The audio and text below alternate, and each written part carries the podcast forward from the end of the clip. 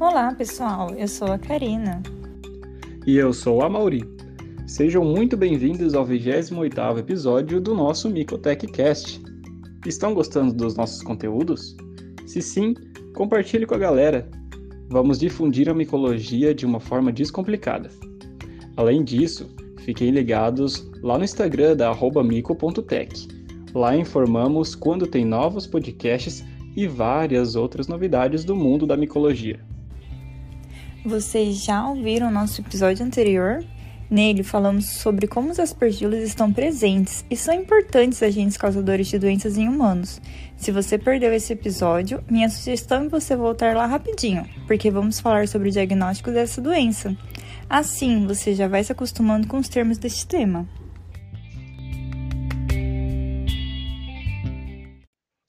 Pois é, Karina, muito bem lembrado. No episódio anterior, nós até comentamos como o diagnóstico da aspergilose pode ser crucial no desfecho clínico positivo do paciente. Nós também falamos que nem sempre é fácil chegar a esse diagnóstico, né? Especialmente nos casos de aspergilose invasiva. Mas então vamos lá. Quais são os métodos de diagnóstico disponíveis? Bem, assim como em todas as infecções fúngicas, o analista clínico pode iniciar fazendo o clássico exame micológico direto, que pode ser feito com a adição de KOH.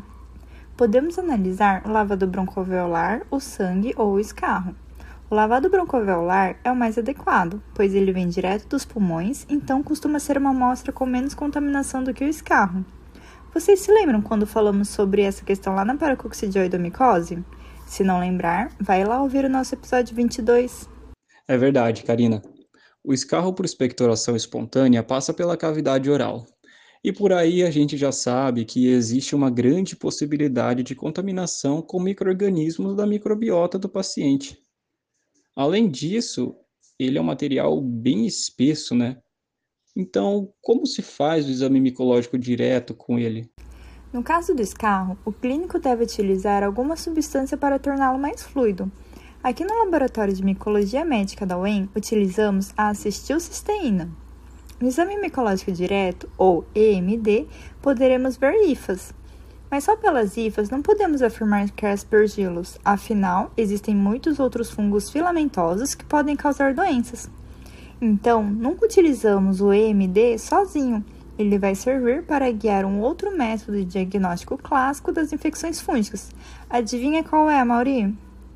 Ah, você deve estar falando da cultura, certo? Isso mesmo. E você sabe como se faz a cultura para fungos? Sei sim, e quem nos acompanha também sabe. Falamos direto disso aqui nos nossos podcasts. A cultura para fungos, aqui no Laboratório de Micologia Médica da UEM, é feita em seis tubos.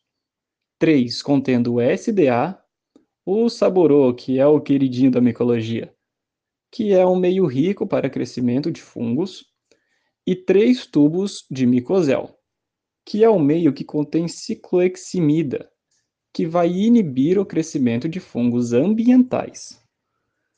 Cada tubo vai receber três semeaduras com a amostra.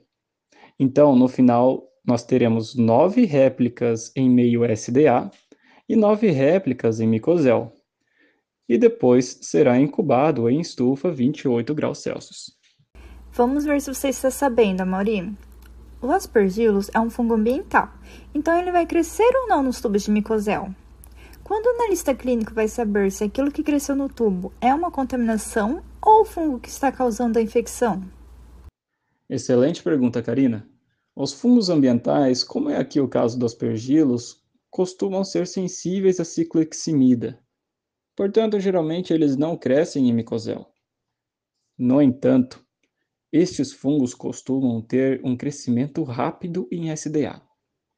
E aqui começa o grande dilema do analista clínico: decidir se vai valorizar ou não os crescimentos do aspergillus nos tubos de SDA. Vários são os critérios que devem ser levados em conta para a tomada dessa decisão. Dentre eles estão: 1. Um, a reprodutibilidade, ou seja, o aspergillus deve ter crescido no local da semeadura da amostra e em várias das réplicas. 2. achados do exame micológico direto e ou histopatológico.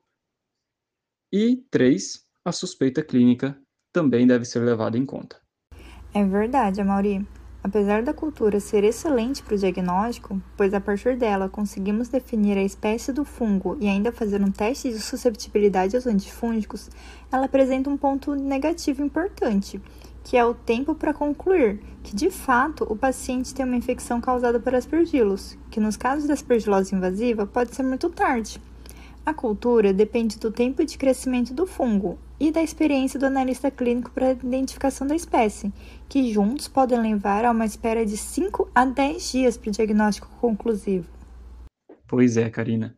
E esses pacientes graves não têm todo esse tempo, né? É verdade, Amori. Por isso, felizmente, existem alguns métodos rápidos de diagnóstico que nos fornecem o resultado mais imediato, como é o caso da dosagem de galactomanana e 1,3-beta-deglucana. A galactomanana é um polissacarídeo de parede celular de aspergilos, que pode ser identificado nas amostras clínicas dos pacientes infectados. Os kits disponíveis permitem a quantificação da galactomanana no soro e no lavado broncoalveolar, sendo mais sensível no lavado. Além disso, é um marcador de evolução clínica, isso porque a dosagem geralmente corresponde à carga fúngica. Já a 1,3-beta-deglucana, que também é um polissacarídeo de parede celular, pode ser liberado no sangue no decorrer de uma infecção invasiva por diversas espécies de fungos. Ou seja, ele é um marcador panfúngico e, portanto, não específico para infecções por aspergilos. A dosagem da galactomanana é bem legal mesmo para o diagnóstico da aspergilose e tem sido muito usada nos hospitais. Mas, quando a condição clínica do paciente permite, podemos ainda utilizar o exame histopatológico da biópsia do pulmão.